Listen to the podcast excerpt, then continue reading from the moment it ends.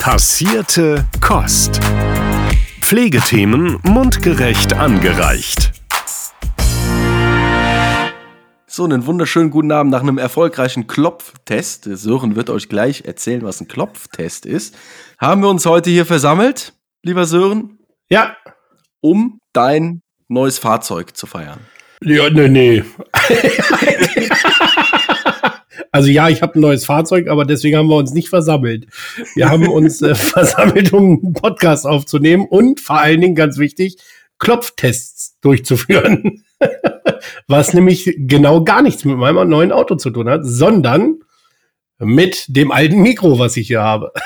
Jetzt erklär doch mal unseren Zuhörerinnen und Zuhörern, was der sogenannte Klopftest ist. Genau, also wir haben hier unsere Mikros äh, aufgebaut und bevor wir die Aufnahme starten, klopfen wir einmal an dem Mikro, um zu checken, ob es auch wirklich das Mikro ist. Also das, was wir wollen, das Mikro. Genau, das ist der Klopftest. Ganz einfach, klingt so. Aber wir sind gar nicht alleine. Nee, wir sind nicht alleine. Also, nicht lang schnacken, Kopf in den Nacken. Wenn es um das deutsche Gesundheitswesen geht, argumentieren viele Experten, dass ein Strukturwandel erforderlich ist, um eine nachhaltige, effiziente und patientenorientierte Gesundheitsversorgung sicherzustellen. Diese Gespräche und Diskussionen beinhalten in der Regel die Modernisierung und Digitalisierung von Prozessen, die Stärkung der Prävention und Selbstversorgung sowie die Umsetzung einer integrierten Versorgung, die auf den Bedürfnissen der Patienten ausgerichtet ist. Oft geht es dabei um die Politik und vor allem die Leistungserbringer und die Empfänger und weiter dann um die äquivalente Strukturanpassung der doch so systemrelevanten Pflege an den ärztlichen Dienst. Pflege benötigt eine Lobby oder vielmehr alles ist so mies, weil Pflege keine Lobby hat, wird dann gerne als gültiges Statement abgesegnet. Da muss man sich doch ganz ehrlich fragen, ob Pflege einfach nur systemrelevant gesprochen wird. Mal ganz ehrlich, wie viele Menschen verdienen so ihr Geld, indem sie einfach nur Zustände allgemeingültig beschreiben und die Tatsachenbeschreibung ohne Lösungsansatz für das Einfamilienhaus im Berliner Speckgürtel ausreicht. Das Gesundheitswesen muss disruptiert werden. Wir müssen die Digitalisierung voranbringen. Die Profession der Pflege muss gestärkt werden. Was selten erwähnt wird, ist, dass ein Strukturwandel im Gesundheitswesen alle betrifft. Angefangen bei der Bevölkerung, die ein neues Verständnis für die Gesundheitsvorsorge und Versorgung aufbauen muss und weiter zu allen an der Gesundheitsversorgung Beteiligten, die dann ihre Verantwortungsbereiche neu ausrichten und umverteilen müssen, bis hin zu den Kassen, die dann ihre Finanzierungsstrukturen und die Marktüberwachung anfangen neu zu denken. Und heute sprechen wir mit einer Person, die genau das alles denken und aussprechen kann. Eine Expertin mit einem ganzheitlichen Blick auf die Branche, Branche sowie der Kassenperspektive. Liebe Sonja, schön, dass du da bist. So, mir wird ja schon Angst und Bange, hallo. bei, bei der Ankündigung. Ich hätte aber eine kurze Formel dafür, was du vorgelesen hast. Man kann es auch die Weltrettung nennen. naja. Ah, herzlich willkommen, liebe Sonja. Schön, dass du da bist. Ja. Ich habe dich bei den Pflegehorizonten gehört und habe gedacht, die müssen wir hier mal im Podcast haben. Das äh, wird eine super Folge. Gleiches trifft übrigens auf Annemarie letzte Mal zu. ich würde sagen, wir starten direkt so rein, wie wir immer reinstellen, liebe Sonja. Stell dich doch unseren ZuhörerInnen einmal selber vor, bitte. Mhm. Ja, das mache ich sehr gerne. Vielen Dank für die Einladung. Ich habe mich sehr gefreut und äh, finde es eigentlich schön, dass man im Rahmen des Podcasts die Dinge auch mal etwas anders erzählen kann. Was man schreibt, ist immer was anderes als das, was man so ja. im Podcast erzählen darf. Ja, mein Name ist Sonja Lag. Ich gucke hier zu aus Wuppertal. Ich wohne in Wuppertal und ich bin von Haus aus Arzthelferin. Ich bin vom Land, aus, aus dem nördlichsten Zipfel Nordrhein-Westfalens, aus Raden und äh, habe erst Arzthelferin gelernt. Damals hieß das noch Arzthelferin, von der bin ich auch schon etwas älter, daran kann man das ja auch manchmal schon ablesen. Bin dann zur Zeitung gegangen, weil ich immer gern geschrieben habe, habe dort volontiert ähm, bei der Kreiszeitung Sieke. Niedersachsen lässt grüßen. Wir sind ja so Ja. an der Grenze aufgewachsen. Und äh, habe dann aber gedacht, okay, das sind mir doch zu viele Jahreshauptversammlungen im Schützenverein. Ich muss doch noch mal was anderes machen. Das ist eben so das Schicksal eines Lokalreporters. Mir war es dann irgendwann zu viel mit den Kaninchen und den Hühnern. Und äh, dann hat mich aber auch das Gesundheitswesen wieder gefoppt. Ähm, ich habe gedacht, okay, dann studiere ich noch Gesundheitsmanagement, bleibe dem Gesundheitswesen treu. Bin vorher aber ein Jahr nach London gegangen und habe dort in einem Residential Home gearbeitet und auch gewohnt. Mhm. Das war so ein bisschen wie Downton Abbey. Und Ah. äh, habe danach in Magdeburg Gesundheitsförderung und Management studiert. War während des Studiums noch mal ein Dreivierteljahr in Estland im Baltikum. Das war noch bevor die überhaupt in die EU sind. Dann kam ich durch eine Blindbewerbung zur Barmer Ersatzkasse nach Wuppertal. Und dort bin ich, man mag es kaum glauben, schon 20 Jahre. Mein 20. habe ich da letztes Jahr sozusagen gefeiert und habe dort erst in der Unternehmensausrichtung ähm, Ausrichtung gearbeitet, als auch mit als Vorstandsreferentin und in der Politik und habe dann aber 2004 in die integrierte Versorgung gewechselt, die dann 2004 ins Gesetz kam. Die kam schon 2000 ins Gesetz, 2004 wurde sie aber richtig umgesetzt Mhm. und arbeite seit 18 Jahren sozusagen in der integrierten Versorgung und äh, ja, schaue bundesweit auf dieses System. Und habe natürlich ein bisschen eine Kostenträgerbrille, aber ich glaube, das werden wir ein bisschen im Laufe des Podcasts erörtern. Ähm, ja, man kann über dieses System ins Grübeln kommen. um es mal so zu sagen. Damit, damit ende ich erstmal. Und für alle, die jetzt denken, hä, ich bin auch schon seit 20 Jahren bei meiner Krankenkasse. Ja, Sonja arbeitet da aber. Naja, weil als ich mich da blind beworben habe, habe ich geschrieben, ich wäre schon, ich, ich war, war wirklich, also als ich bei meinen Eltern rausging aus der äh, LKK, aus den Landwirten, bin ich in die Barmer gegangen und eben auch durch die Ausbildung. Mhm. Und dann habe ich äh, bei der Blindbewerbung geschrieben, ich wäre schon ganz lange bei denen versichert. Ja. Hab gehofft, dass es irgendwie zieht. Hat geklappt. Ja, sehr gut. Hat geklappt, ja. genau. Du hast ja einen eher nicht so geradlinigen Lebenslauf, wie du jetzt gerade ähm, uns gesagt hast. Aber eins steht definitiv fest. Das Gesundheitswesen scheint dich zu faszinieren. das stimmt. Was genau daran? Das ist eine gute Frage. Ja, es fasziniert mich. Mich fasziniert auch die Krankenkassenwelt. Und Mhm. das finden vielleicht andere ganz dröge, aber also ich glaube, der Anfang lag wirklich in der Ausbildung als Arzthelferin in Preußisch-Ströhn. Ja, wo man noch mit dem Rad, also damals äh, Delegation und so weiter, wir haben damals schon Blutabnahmen gemacht und äh, Spritzen Sag mal, über, sag ganz genau, über welches Jahrhundert sprechen wir? das, hört sich wirklich an Downton Abbey an. Und das war, was war Downton Abbey? War Anfang, Anfang 20. Jahrhundert wahrscheinlich, oder? Wir reden hier von den Jahren 1988 bis 1991. Ah, und also immerhin vor dem Mauerfall, also schon. Ja, genau. Und ähm, was wollt ihr? Jetzt habt ihr mich aus dem Takt gebracht. Also super. Ja, Preußisch also, Ströhn. Preußisch Als man noch Ströhn, mit genau. dem, als man noch mit dem Fahrrad, aber du hast Ja. noch nicht gesagt, was man jetzt wirklich mit dem Fahrrad veranstaltet hat. Ja, ja. Äh, nein, mit dem Fahrrad bin ich zur Arbeit gefahren, weil ich noch keinen Ah. Führerschein hatte. Fasziniert hat mich einfach damals schon hm, so bestimmte Situationen. Manchmal überlegt man ja, wie kommt man eigentlich zu den Dingen 30 Jahre später, die man macht. Und Mhm. dann guckt man zurück und fragt sich, wie, wie endete das jetzt hier eigentlich? es waren wirklich so bestimmte Situationen, Patienten, also ich erinnere mich an einen, also wir sind hier sehr im ländlichen Bereich. Da war zum Beispiel ein Patient, der kam und der hatte Beschwerden und da war klar, da gibt es einen Verdacht auf Krebserkrankung. Also das, Mhm. der kam ganz bedröppelt aus dem Sprechzimmer zurück, alleinstehender Bauer, so man kann sich so das Setting vorstellen vielleicht so. Und ich habe nur gedacht, wir haben, ich habe das schon 1988 gedacht, wir haben eigentlich ein ganz gutes Gesundheitssystem und warum ist der jetzt, warum muss der so viel Angst jetzt haben vor den Dingen, die jetzt kommen? Also wer nimmt diesen Menschen an die Hand? Mhm. Weil wir haben ja anders als vor 100 Jahren gigantische Möglichkeiten heute. Ja, Mhm. das wird ja immer vergessen bei all der Kritik.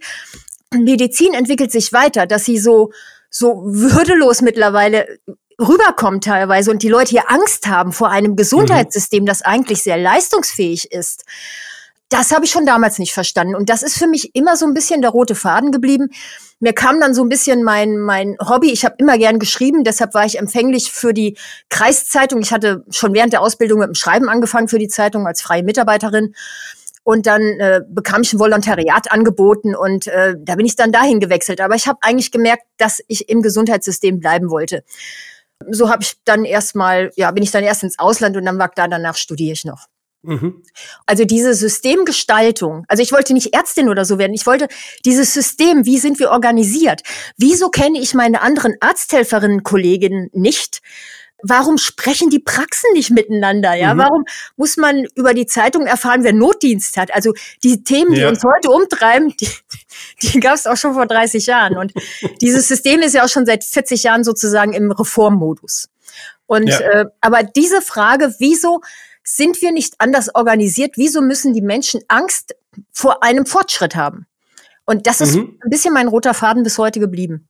Ist denn die Arztpraxis da ein Best-Practice-Beispiel? Ja, ist die Organisation von Arztpraxen anders als Anfang der 90er Jahren? Was klappt da was besser? Ja und nein. Man erlebt halt alles. Ich habe in den Jahren, die ich jetzt bei der Krankenkasse bin, ja vor allem Projekte und sogenannte integrierte Verträge mit vor allem auch Ärzten und Arztpraxen gemacht und äh, habe immer, äh, also direkt praktisch mit den, wir nennen die ja mal Leistungserbringer, Verträge gemacht und man guckt da wirklich so in, in alles Mögliche hinein. Und das ist halt so. Es gibt absolute Zeitzonen von Fortschrittlichkeit. Ja, natürlich gibt es bestimmte Standards. Also mittlerweile darf man nicht mehr mit Blatt und Papier abrechnen. Das wurde ja auch lange noch äh, erlaubt.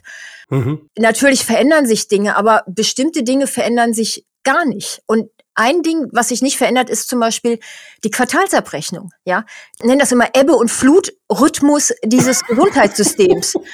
Das Quartal, so als wäre es ein medizinisches Behandlungskonzept. Nein, es ist ein Abrechnungsmodus. Das sind so die großen Dinge, wenn man auf die Systemebene kommt. Und da rede ich jetzt auch nicht als Barmer, sondern als Sonja Lag, die sich eben auch mit Annemarie und einigen anderen in dem, in einem Verein engagiert, um wirklich mal über diesen Systemdingen gucken und denken zu können, mhm. Dinge auch aussprechen zu dürfen, ähm, dann muss man schon sagen, wir haben Dinge in diesem System, die wir nicht verändern. Man nennt das auch in den Wirtschaftswissenschaften so Login-Effekte. Man ist derart an Strukturen gebunden oder an Produkte, dass man da nicht mehr rauskommt. Darauf kommen wir noch zu sprechen, ah, okay. auf, diesen, Gut. auf dieses Locked-In ja. Das ist schon beachtlich, äh, was damit gebaut wurde mit diesem Quartalsrhythmus. Und das, das zieht sich ja durch die unterschiedlichsten Institutionen. Diese, diese, das, also ich meine, wir kennen das aus, dem, aus der Pflege und auch wenn es vielleicht nicht unbedingt jeder jetzt laut aussprechen will, aber wenn wir über das Qualitätsmanagement reden, was auf dem Papier stattfindet, dann mhm. findet das auch auf dem Papier gerne im Quartalsrhythmus statt. Ja. Einmal im Quartal wird eine Risikobewertung zum Beispiel neu gemacht. Oder man hat immer diese Flut, die langsam auf dich zukommt. Dann ist eine Woche zum Ende des Quartals ist High Life auf Station. Da werden mhm. alle Kladden ins Stationszimmer manövriert. Dann wird gecheckt, was muss aktualisiert werden. Dann eine Woche lang steht die ganze Bude Kopf und dann macht erstmal eine Woche wieder einer keiner was, macht keiner mehr was und sagt, boah, letzte Woche war hart. Also jetzt müssen wir erstmal wieder durchatmen. So, und dann geht das Spiel wieder von vorne los. Ja, Ebbe und Flut ist die perfekte Beschreibung ja. für das, was da passiert. Und, und das Quartal ist ja sozusagen in der ärztlichen ambulanten Versorgung entstanden und hat natürlich die Pflege mitgerissen, um es mal so zu sagen. Mhm. Ja.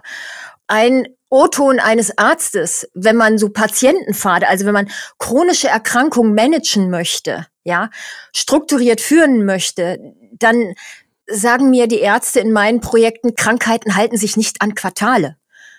Und es ist völlig klar, es werden, ich sag mal, Assessments, Monitorings, äh, Kontrolluntersuchungen äh, gemacht, die im Quartalsabrechnungsmodus gemacht werden. Und deshalb scheitern auch diese ganzen Ambitionen von Patientenfaden. Es, es ist ja nicht so, dass diese Konzepte nicht da sind.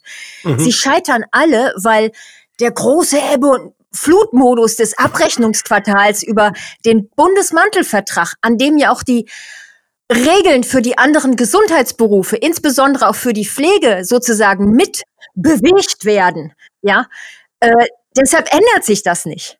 Und, mhm. und das zu ändern, ich meine, das ist eine Naturgewalt, das muss man auch mal so sagen. Und deshalb ist es auch so schwer mit den Strukturreformen, weil wenn man Naturgewalten ändern will, äh, dann muss man schon erstmal gute Alternativen aufbauen. Und, oder, oder das ist wie die Sanierung der Bundesbahn. Ja, da wissen wir auch, das ist nicht so einfach gemacht. Weil das ist Infrastruktur, das gibt ja auch einen Halt. Ja, ich sag mal, die Patienten, die Quartalsanfang in der Arztpraxis stehen bei den Hausärzten, ich brauche eine Überweisung, fünf Überweisungen. Ja, wohin? In alle ja. Weltrichtungen. Aber wozu? Ja, also ja. das ist so aus dem Ruder gelaufen eigentlich und da leiden auch alle drunter. Das ist auch hinlänglich beschrieben in der Literatur, aber wir ändern es nicht. Und da kommen wir dann ja zu dem Thema, wo du ja gleich noch drauf raus willst mit ja. dem Locked-In-Syndrom. Ich erzähle jetzt nicht weiter. Ja, das ist ja also ein bisschen wie so ein Vorrat, Vorratsschrank. So, das ist wie so zum, zum neues Quartal, neue Kohle auf dem Konto und jetzt mhm. machen wir mhm. mal mal die Vorratsschränke. Vielleicht muss ich vielleicht mal zum Hautarzt in, in vier Wochen vielleicht mal noch mal zum Röntgen und dann gehe ich halt mal hin, dann mache ich meinen Vorratsschrank wieder voll und dann in, im selben Zuge noch mal neue Medikamenten verschreiben lassen, obwohl die Packung noch halb voll ist. Äh, das ist ja auch nicht unbedingt immer super gut überwacht äh, in der häuslichen Umgebung. Aber ja, Spannend, Ebbe und Flut. Es, es, ist ja noch schlimmer. Also aus meinen Projekten, ich mache ja viele Pflegeheimprojekte, Optimierung von ärztlicher Versorgung in Pflegeeinrichtungen. Wenn wir dann äh, Pflegeeinrichtungen sagen, wir setzen die Chipkarten ins Taxi und lassen die durch die Arztpraxen durchziehen, ja, sonst schreiben die Ärzte die Medikamente nicht auf. Also da sage ich mal nur, ich glaube, wir können in Deutschland die Dinge besser organisieren, damit wir nicht alle so gestresst sind. Aber Sören, gängige Praxis. Der Hausmeister kommt zum Beginn des Quartals, läuft er alle Stationszimmer ab. Dann genau. werden die Ordner aus dem Schrank holt, die Leitsordner, da sind Glasischhüllen drin, da sind alle versicherten Karten drin. Dann werden die alle da rausgeholt, dann wird dann Gummi drum gemacht, also nach Hausärzten sortierten Gummi drum gemacht. Dann kriegt der Hausmeister die und dann gurkt der von Montag bis Freitag, weil der erwischt ja nicht alle Ärzte und dann hat man doch eine Karte vergessen, dann muss er morgen nochmal hin. Dann ist er von Montag bis Freitag. Richtig. Der Hausmeister fährt eine Woche pro Quartal mit dem Auto die Praxen ab. 100 Prozent. Ja. Oder früher die Zivis, die Buftis. Damit, falls man was braucht, die Karte dann auch genau. schon eingelesen ist. Ja. Findet ihr das zeitgemäß? Ja, voll. Total. Nein, natürlich überhaupt nicht. Ja, und ich weiß nicht, also was das für ein Beweismittel darstellt, diese Karte. Also man muss ja noch nicht mal persönlich hin. Man schickt irgendwen mit, der, mit seiner Karte dahin und dann Hauptsache das Plastikding läuft da durch die Maschine und dann gib ihm. Dann kann ich wieder für hunderte von Euros Medikamente abgreifen. Aber ich ja. habe mich da nicht identifiziert oder so. Ich kann, ich kann hin zum Kunst, kann ich mit meiner Karte zum mhm. Arzt schicken. Hauptsache eingelesen. Jetzt stecke ich zu wenig in der Softwarematerie drin, warum das so sein muss, aber ich bin also ich glaube ganz sicher, dass man das anders lösen könnte, aus der IT-Perspektive. Die IT ist willig. Es ist weniger die Software, es sind einfach die Abrechnungsregeln und, und die Vertragsregeln. Und die sind mhm. einfach schon sehr alt. Weil es aber eben ein solches Massengeschäft ist, ist es natürlich auch immer ungleich schwerer, die Dinge zu verändern. Also wenn Deutschland ja. immer mit, mit kleineren Ländern verglichen wird, es ist ein Unterschied. Also Estland, Estland kenne ich jetzt ja auch sehr gut. Es ist ein Unterschied, ob man 80 Millionen Menschen versorgen muss und da die Dinge neu ausrichten muss mhm. oder ob ich Länder mit 5 Millionen Menschen habe. Mhm. Ja. ja. Und das macht es natürlich für deutsche Verhältnisse auch einfach extremst schwierig. Ja, ja das stimmt. Ja, aber der Unterschied ist mir nicht so ganz klar. Also wenn ich jetzt persönlich beim Hausarzt anrufe und sage, neues Quartal, ich brauche mein Medikament wieder neu, dass das nicht im System hinterlegt werden kann, dass Philipp sich jetzt dort persönlich gemeldet hat, weil was macht das denn für einen Unterschied? Eine Krankenkassenkarte ist kein Instrument der Personenidentifizierung. Also, was macht das für einen Unterschied? Wenn es jetzt der Fingerabdruck wäre, ne? Ja, whatever, keine Ahnung. Also, als Beispiel, wenn ich jetzt wirklich persönlich meinen Fingerabdruck da, äh, um zu legitimieren, ja, das ist wirklich Philipp und der braucht sein Medikament, wäre es was anderes. Aber also da äh, gebe ich Philipp absolut recht. Das wäre ja genauso, als wenn ich jetzt, keine Ahnung, äh, irgendwem meinen Personalausweis in der Hand äh, drücken würde oder meine, keine Ahnung was, und der geht halt und schließt irgendwelche Verträge ab. Aber da besteht ja die Hoffnung, dass die Telematikinfrastruktur, die Digitalisierung diese Dinge ablöst. Mhm. Aber die um Hoffnung das, stirbt zuletzt. Die Hoffnung stirbt zuletzt. Aber um auf das Grundproblem hinzuweisen, ist, selbst wenn wir digitalisieren, sollten wir es nicht so verstehen, dass wir diese alten Abrechnungsregeln sozusagen übernehmen, Ja. wie, wie eine bessere Scanstraße. Ja. Ja. das kann nicht Sinn der Digitalisierung sein, sondern dann sollten wir über unsere Versorgungsprozesse und Versorgungspfade komplett neu nachdenken. Ja, und da unbedingt. wird's dann natürlich haarig. Ne? Mhm. Das stimmt. Also, schwenken wir mal wieder so ein bisschen Richtung Pflege. Wenn wir jetzt eine Expertin wie dich da haben, möchten wir natürlich noch mal kurz vorne anfangen. Es gibt unterschiedliche Leistungserbringer da draußen im Bereich Gesundheitswesen, aber jetzt wollen wir eben mal vielleicht speziell die Altenpflege betrachten. Wie sieht denn die Historie hinter der heutigen Vergütungssituation von Pflegeleistungen aus? Also da würde ich jetzt nicht nur auf die Altenpflege gucken, sondern ein bisschen weiter spannen. Da muss man einfach die Situation des Pflegeberufes insgesamt ansehen. Und das wissen die Podcast-Zuhörer wahrscheinlich besser als ich. Die Historie der Pflegeberufe kommt ja so aus drei Himmelsrichtungen sozusagen, ja. So aus dem, aus dem weltlich-bürgerlichen, aus dem kirchlichen Hintergrund und äh, ein bisschen aus dem äh, gewerblichen. So. Mhm. Und bei der Altenpflege ist es einfach so, mit Einführung der Pflegeversicherung ist ja gerade für die Altenpflege einfach ein völlig neues Zeitalter, hat dort begonnen. Und das ist eben auch sehr differenziert zu beachten. Ich würde aber so aus Systemsicht sagen, dass SGB 11, äh, was wir zuallererst mit der alternden Gesellschaft sozusagen in Verbindung bringen, ist auch so ein System, das so nicht zukunftsfähig ist, weil da werden die Dinge vermischt. Also die Vergütungsstrukturen in der Altenpflege haben natürlich etwas, was mit der Wertigkeit von Berufspflege sowieso zu tun. So. Mhm. Egal, ob wir in den Krankenhausbereich gucken, in die Reha-Kliniken, Altenpflege in der stationären Langzeitpflege oder auch im ambulanten Pflegedienst. Also wie wird Pflege überhaupt gesehen in diesem System? Da ist die Altenpflege ist ja nur ein Strang. Natürlich der wirkmächtigste, weil das ist das große demografische Beben, ja, das dunkle Beben, es ist hier alles nicht mehr finanzierbar, was da so lauert, schon seit Mhm. vielen Jahrzehnten. Das Problem ist aber eigentlich, dass diese Vergütungsstrukturen ja sehr dem Arztschema nachgebildet sind. Also als man die Pflegeversicherung erfunden hat, eingeführt hat, hat man natürlich geguckt, wie finanzieren wir das? So, für die Berufspflege gab es zum einen erstmal den Cut, dass man zwar ausgebildet ist, aber über die Pflegeversicherung, über das SGB 11 ja nur ein, ich sag mal, rudimentäres Kompetenzprofil oder Tätigkeiten anbieten darf, ja. Salopp gesagt, waschen, schneiden, föhnen, wenn man sich die Versorgungsverträge anguckt. Das heißt, das, was berufliche Pflege eigentlich leisten kann mit therapeutischer Qualifikation, das große ominöse Wort aktivierende Pflege, ja, Mhm. kann man im SGB 11 in der Schablone gar nicht umsetzen. So, das heißt auch, dass die Vergütungsstrukturen da natürlich andere sind.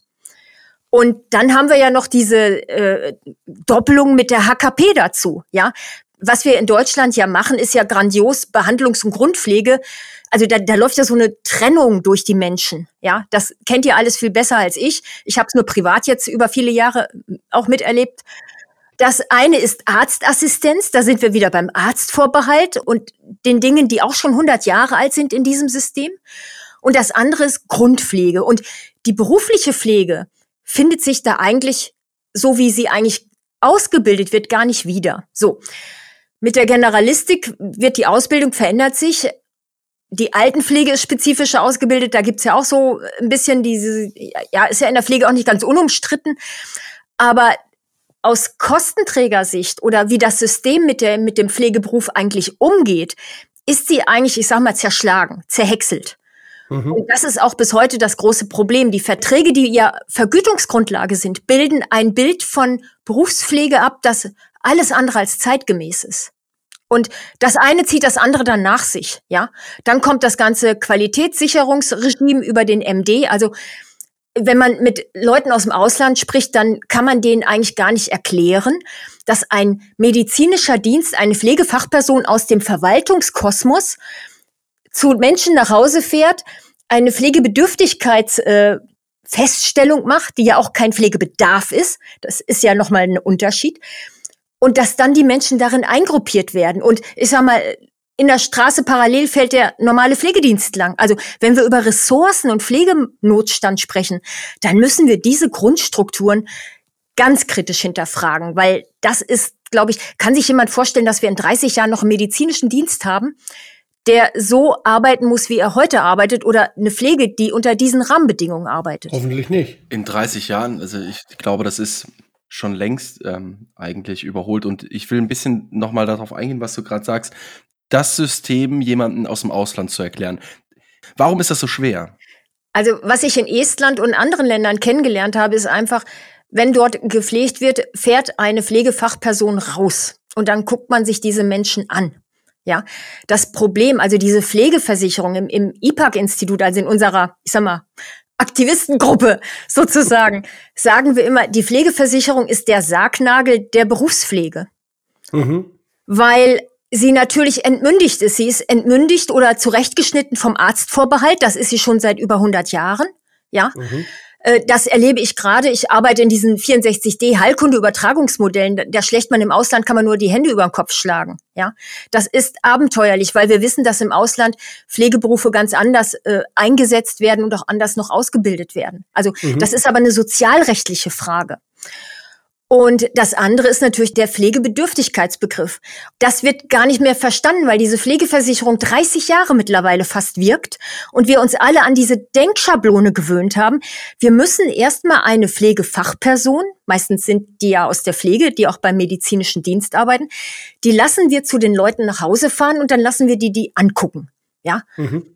Und dann erheben wir einen Bedarf, der eigentlich im Vorhinein festgelegt ist, weil ja klar ist, was die Pflegeversicherung an Leistung anbieten kann. Das ist eben auch der Unterschied zwischen Pflegebedürftigkeit, da ist ein Leistungsprofil hinterlegt, und zwischen Pflegebedarf. Und das ist auch das, was die Menschen spüren, wenn sie überfordert sind oder das, was wir bei unnötigen Krankenhauseinweisungen sehen, wenn wir über pflegesensitive Diagnosen bei Krankenhauseinweisungen sprechen. Ja, das kommt einfach alles nicht mehr hin.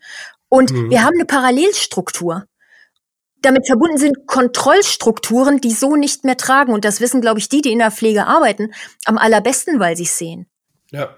Ja, was sagst du da im Endeffekt mit, dass eigentlich schon vor der Begutachtung klar ist, was hinten rauskommt?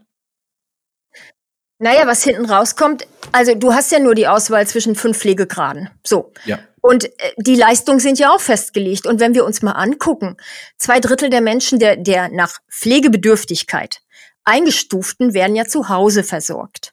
So, mhm. ein Drittel in den Einrichtungen. Und wenn wir dann mal die Leistungsausgaben sehen, dann halten sich die Ausgaben für die stationären Aufwände in der gleichen Höhe wie ambulant, obwohl da natürlich weitaus mehr Menschen versorgt werden, aber vor allem ambulant mit dem Pflegegeld. Das Pflegegeld ist aber ja für die Angehörigen. Und damit kommen wir eigentlich zum Ursprung dieser Pflegeversicherung. Die Pflegeversicherung wurde eingeführt, um vor allem auch die Kommunen von der Sozialhilfe zu entlasten, weil man ja schon in den 70er, 80er Jahren gesehen hat, es gibt hier Versorgungsbedarfe, ja, die passen nicht mehr ins Krankenhaus, die passen auch nicht ins SGB V irgendwie rein. Die sind so diffus, da müssen die Angehörigen zu Hause bleiben. Ja, mhm. also damit wir die Leute ambulant vor stationär, damit sie zu Hause versorgt werden. Und Viele nennen das Webfehler. Ich würde immer sagen, die Pflegeversicherung war vor 40 Jahren natürlich auch schon eine Errungenschaft. Ja, da, wenn man sich so die Kämpfe anschaut, um das überhaupt mal auf die Bahn zu bringen. Aber was wir gemacht haben, ist, dass wir stehen geblieben sind. Mhm. Und, und das Mindset, mal ehrlich, das Mindset ist doch heute nicht mehr, dass die Frauen zu Hause bleiben und pflegen. Und mich ärgert auch diese Rhetorik. Jetzt machen wir Quartierspflege oder Nachbarschaftspflege. Ja, das ist, also das SGB 11 gehört für mich eigentlich neu entwickelt, aber nur für die Angehörigen, Zugehörigen und, und Nachbarschaftshilfe. Mhm. Und die Berufspflege gehört eigentlich komplett rausgelöst, weil mhm. das wird dann in den Pflegesatzverhandlungen, das wird alles gnadenlos vermischt und wir, wir vermischen die Diskussion um den Fachkräftemangel gehörig mit den Angehörigen. Mhm. Und Pflege im Krankenhaus ist ja nochmal eine ganz andere Dimension. Und das geht, Pflege, Pflege ist so undifferenziert diskutiert, weil Pflege keine institutionelle Verankerung in diesem System hat. Die Berufspflege hat sie nicht. Wir, ja. Ihr kennt das alles. Wir haben keine Pflegekammern. Ja. Wir haben keine Berufsordnung damit. Wir, wir haben keine Zuständigkeiten, wer die Inhalte des Berufes festlegt. Jeder Automechaniker, jeder Maler ist in der Handwerkskammer. Es leuchtet jedem mhm. Bürger ein, dass Berufe in Deutschland ihre Dinge selbst regeln. Und das finde ich auch richtig so. Damit muss man nicht das System der Selbstverwaltung sozusagen in Misskredit bringen. Das ist okay, aber das muss sich öffnen. Ja. ja. Und das ist das, was nicht stattfindet.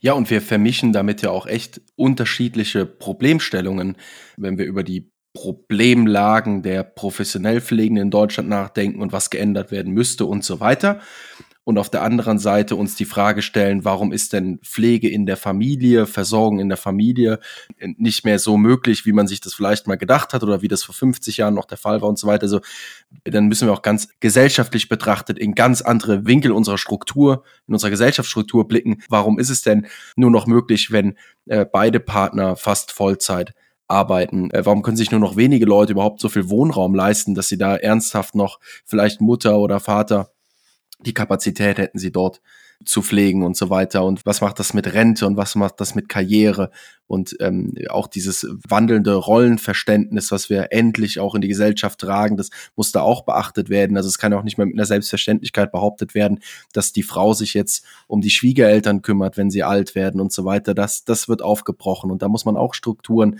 und da muss man Wege finden. Und das ist aber eine andere, ich finde, das ist eine ganz andere Problemstellung, die wir in genau. Deutschland gerade bearbeiten müssen, auch dafür Mittel und Wege zu finden, wenn wir das wollen. Oder wir ja. müssen eben andere Lösungen finden. Aber dann kann Familienpflege Altenpflege, Quartierspflege, Nachbarschaftspflege nicht langfristig die Lösung sein, wenn alle arbeiten müssen, weil das Leben teurer wird. Da muss man auf den, den öffentlichen Diskurs dann einfach auch mal achten. Wie werden die Dinge denn diskutiert? Ja. Und man mhm. hört in Deutschland nicht, dass wir eine medizinisch pflegerische Infrastruktur brauchen, die trägt. Ja, wenn es mhm. um den Versorgungsbedarf in einer alternden Gesellschaft geht. Ja, wir diskutieren, wie können wir denn die Angehörigen besser unterstützen? Natürlich ist das wichtig. Aber ob wir da Rentenpunkte vergeben oder ob wir ein, ein Elterngeld sozusagen für die Eltern in die andere Richtung bezahlen. Ja, das sind, ja, ja, das ja. sind andere Problemstellungen als genau will ich die Fachpflege, die Berufspflege akademisieren. Und, und das mhm. vermisse ich in Deutschland. Wir, wir hören überhaupt nicht, dass wir eine leistungsfähige Infrastruktur brauchen. Und Arztvorbehalt, Pflegebedürftigkeit, wir betrachten das alles so als einzelne, ich sag mal, Kassenprodukte, Kassenleistung, ja, das ist regionale Infrastruktur und das merken wir ja schon lange. Wir haben keine Hausärzte, wir haben keine Pflegedienste, diese weißen Stellen tun sich ja immer mehr auf. Mhm. Und das liegt daran, dass wir es nicht, dass wir Versorgung, Gesundheitsversorgung in Deutschland historisch erstmal in den Sozialgesetzbüchern festgeankert haben, die aber Anfang des letzten Jahrhunderts entstanden. Und wir müssen viel regionaler gestalten und müssen sozusagen den Sprung in die, in die Kommune damit schaffen. Und, und das sind eigentlich die großen Herausforderungen. Und in die erste Reihe gehören für mich als Inhalt, wenn jemand sozusagen pflegebedürftig wird. Ich mag schon diese ganzen Begrifflichkeiten nicht, auch nicht Pflegefall, das finde ich ganz fürchterlich, ja. Da muss eine Versorgungsstruktur da sein, die trägt. Und wie wir die Angehörigenleistung finanzieren, wo es dann um die Steuerfinanzierung geht, ist das eine familienpolitische Aufgabe. Das sind andere Finanzierungsdiskussionen als die Berufspflege, die eng an der Krankheit arbeitet sozusagen. Ja. Und diese Diskussionen gehen komplett durcheinander. Und das, finde ich, mhm. muss man erstmal auseinanderhalten, damit man überhaupt mhm. weiß, was wollen wir denn in Deutschland eigentlich finanzieren und wovor haben wir denn eigentlich wirklich Angst? Mhm. mhm. Ich meine, wir sind von den Pflegestufen, wir hatten drei, zu den Pflegegraden gekommen. Pflegeversicherung ist klar. Wir müssen also auf eine Art und Weise ja feststellen, ab wann soll die Pflegeversicherung denn ja für Leistungen auf. Es, es ja. muss ja diesen ja. Punkt geben.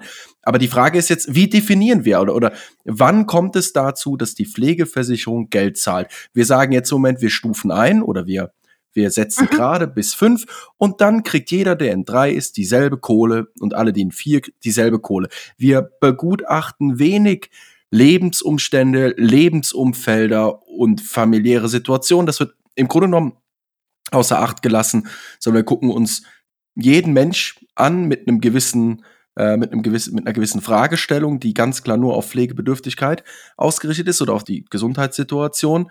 Und dann wird gesagt, alles klar, drei Euros, das ist dein Geld, dafür kannst du dir jetzt Pflegeleistungen einkaufen. Wie könnte das anders funktionieren? Wie könnte man da individueller vorgehen?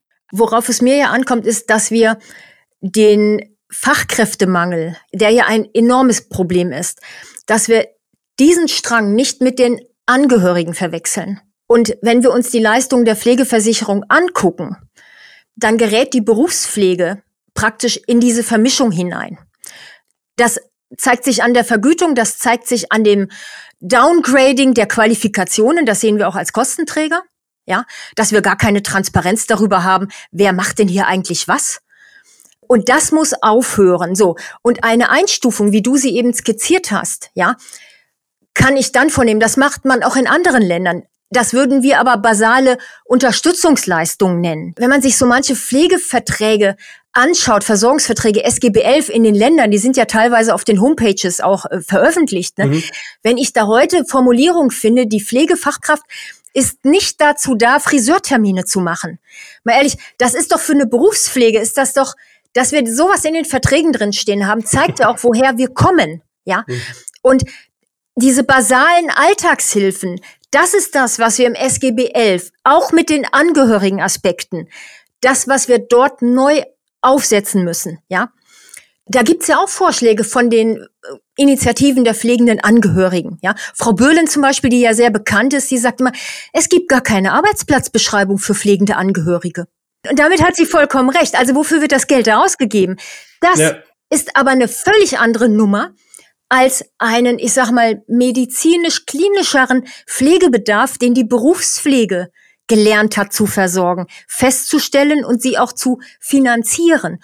Und das gehört für mich einfach da getrennt. Und damit bin ich auch bei einem Kernthema für die, die Leistungen der Berufspflege. Die sind zer, ich sag mal, zersplittert in unendlichen Rahmenempfehlungen, Rahmenverträgen in Ländern unterschiedlich, Gebührenordnungsabrechnungspositionen. Die Berufspflege hat ja gar keine eigene, nicht nur eine eigene Berufsordnung, sie hat auch gar kein eigenes Leistungsrecht. Wer bringt hier was wo zu? Und sie hat keine Leistungsbeschreibung. Und wir sind im Jahr 2023, 2023. Wir haben gar keine Datensprache für die Berufspflege, also Nanda-Diagnosen. Wir haben eine ICD. Ich sage immer, mhm. das Gesundheitssystem in Deutschland steht auf einem Bein, nämlich dem des Arztes operationalisiert auch bei den Finanzströmen über die ICD. Was die Pflege macht, wie sie beobachtet, Situationsbeschreibung, das, was eben das Bild der Pflege ja auch ausmacht und die Kompetenz, können wir gar nicht beschreiben. Wir haben gar keine Sprache. Bei den Therapeuten, das sind die Therapeuten mit der ICF schon weiter. Aber mhm. dieses Fehlen einer, zum Beispiel der Nanda-Diagnosen oder Nick und Nock, in, im Jahr 2023, wie bitte wollen wir pflegefachliche Leistung transparent machen, wenn wir in dieser Zeit noch nicht mal eine Datensprache haben. Das fällt auch kaum jemandem auf, habe ich den Eindruck. Mhm. Mhm. Und dann nennt man sich in Deutschland, wir sind ein datengetriebenes Gesundheitssystem. Gut, das hat alles Licht und Schatten, aber wenn man da Grund und Boden reinbekommen möchte, auch für die berufliche, für die Professionalisierung, dann müssen wir äh, größer ausholen. Mhm. Mir fällt es immer wieder auf, Philipp, du kennst es mit äh, auch noch aus äh, äh, Schulungen, wenn wir dann äh, gesagt haben, ja, ihr arbeitet mit mobiler Datenerfassung wenn ihr mehr Leistung erbringt, dann bucht die doch einfach übers Handy dazu, damit die Pflegedienstleitung hinterher kontrollieren kann und sagen kann, jawohl, ich kann das abrechnen oder ich kann das nicht abrechnen. Und da geht es ja im Prinzip schon los, dass gefühlt 90 Prozent äh, der Pflegedienstleitung sagen, naja, das brauche ich meinen Mitarbeitern gar nicht erzählen, die wissen eh nicht, was sie da tun. So, das heißt also, das, was sie hinterher abrechnen, ob das jetzt eine, keine Ahnung, LK19 hauswirtschaftliche Versorgung ist oder ob das ein, äh, eine große Grundpflege mit äh, Hilfe beim Aufsuchen und Verlassen des Bettes oder, oder, oder, das ist, ja, ich hab den gewaschen. ja, so, was ja. das jetzt aber ist, ob das eine kleine Pflege, eine große Pflege mit oder ohne äh, Hilfe ist, das ist ja schon so, wo, wo sich einfach auch, ganz ehrlich, ich, nach meiner Ausbildung habe ich auch, ich saß ja genauso vor dem Leistungsnachweis, keine Ahnung, was ich da abzeichne. Also da, da wo halt meine ganzen Kollegen vorher äh, die Kreuze gemacht haben, da habe ich äh, auch mein Ding hingezeichnet. So, jetzt kommen wir wieder auf unseren Ebbe- und Flut-Rhythmus. Äh, das Abrechnungsquartal. Hm. Dadurch, dass wir die fachpflegerischen Leistungen nicht sichtbar machen, ja, mhm. finden sie erstens gar nicht statt. Mhm. Und vor allem, wenn wir ja in einer Gesellschaft leben, wo chronische Erkrankungen mittlerweile den Takt, mal von Pandemiezuständen abgesehen, ja vorgeben und wir wissen, Krankheiten halten sich nicht an Quartale, sondern wir mhm. müssen sie engmaschiger, wir müssen sie, ich nenne das immer eine Bergführung. Also mein, mein Vater hatte selbst Parkinson und Demenz und es waren zehn Jahre Bergführung, ja. Mhm. Dafür gibt es diese Pfade und dann muss man situativ reagieren können. Ja, das kann man nicht in starre Abrechnungsmodi fassen und gerade für die Pflege, die noch mal anders arbeitet als die Ärzte. Der Verrichtungsbezug kommt ja aus der Ärzteschaft, mhm. weil diese Verrichtungen schon in der großen preußischen Gebührenordnung drin standen und davor in den Medizinaltaxen des Mittelalters. Ja? ja? also wir haben so lange Bärte und Wurzeln. und die Pflege arbeitet aber ja eigentlich komplett anders. Die ist, die hat mhm. einen Prozess, die ist in der Beobachtung. Und mit diesen Vergütungssystemen, mit diesen Gebührungsordnungspositionen und Verrichtungsbezug werden wir dem Beruf nicht gerecht und natürlich auch nicht der Patientenversorgung. Mhm. Die Vergütungssysteme kommen aber aus dieser Nummer gar nicht raus. Ja, das eine zieht das andere nach sich. Ja. Wenn wir uns da nicht die Mühe machen zu gucken, wie können wir das anders organisieren? Ich sag mal, das muss die Bundespolitik aufhängen. dass man muss den Willen haben, diese Dinge verändern zu wollen. Ich mache 20 Jahre Modellprojektchen. Das kriegt man nicht so auf der kleinen Ebene. Das sind die großen Räder. Und das Bützog-Modell zum Beispiel ist ja in Deutschland gescheitert, auch weil das überhaupt nicht in diese Logik reinpasste. Ja. ja. ja erstmal die Dinge auseinanderhalten und sich dann mal in Ruhe angucken. Und jedes Personalbemessungsinstrument, egal ob im Krankenhaus oder jetzt in der stationären Langzeitpflege, baut immer wieder auf denselben Fehlern auf. Deshalb ist damit nichts gewonnen, ob wir 50 Prozent Fachkraftquote machen oder wie auch immer. Wir haben diese Menschen, wir gruppieren sie falsch ein, mhm. weil sie in ein System passen sollen, das heute nicht mehr trägt. Ja. Mhm. Es ist eine super spannende Perspektive. Das ist, also ich kann das absolut nachvollziehen. Es ist, es ist total absurd. Einer meiner Berufsschullehrer hat mir mal gesagt, das höchste Gut, was du mit dir rumträgst, ist deine Gabe der Beobachtungsfähigkeit. Da sind wir den anderen Fachdisziplinen immer einen Schritt voraus. So, das ist, das ist dein Job. Du musst die Leute beobachten. Du musst immer einen Schritt schneller sein als der Rest in dem, was du siehst. So. Und das taucht nirgendwo auf. Es ist absolut wichtig, dass ich am Ende dokumentiere, ob ich heute die Füße gewaschen habe oder ob ich sie nicht mhm. gewaschen habe. Mhm. Aber diese Fähigkeit und das, wofür wir wirklich ausgebildet wurden oder wo auch unsere Berufserfahrung, die Erfahrung, mhm. die wir mit pflegebedürftigen Menschen über Jahre hinweg sammeln, mhm. das taucht nirgendwo auf. Und das ist ganz klar meine Erklärung dafür, meine ganz einfache Erklärung dafür, warum die Profession der Pflege in diesen Systemen einfach nicht auftaucht weil wir mhm. uns viel zu sehr auf die Tätigkeiten konzentrieren und gerade im Vergütungsdschungel auf die Tätigkeiten konzentrieren, die überhaupt nichts mit der Profession Pflege zu tun haben. Es, es, es gibt ja, ja echt, es gibt ja auch noch Kacke. Ja, auch noch ein weiteres Problem. Ja, die Berufspflege verhandelt ja ihre Vergütung auch gar nicht selbst. Also ihr, ja. die Berufspflege mhm. hat ja noch einen Vormund, nenne ich das. Und das sind die Arbeitgeberverbände. Das sind die Wohlfahrtsverbände, die privaten Anbieter, die Trägereinrichtungen. Ja. Bei den Ärzten gibt es sowas nicht. Die haben sich 1933 die Kassenärztlichen Vereinigungen sozusagen äh, aufgebaut. Äh, die wurden dann ein paar Jahre später Körperschaften des öffentlichen Rechts. Und das ist sozusagen eigentlich die, die ambulante Versorgung heute, ja, der Bundesmantelvertrag. Also die Berufspflege kann ihre Belange gar nicht einbringen. Und das ist immer das, wo ich sage, sie ist nicht systemrelevant in diesem System. Weil wenn sie systemrelevant von der Politik erachtet würde, dann hätte sie mehrere Dinge. Dann wäre sie institutionell verankert. Dann wäre sie im gemeinsamen Bundesausschuss. Dann wäre sie, äh, dann hätte sie Kammern. Oder mhm. man würde sich zumindest Gedanken machen, wie man es vielleicht heute moderner organisiert, dass sie aber ihre Belange selbst regeln darf.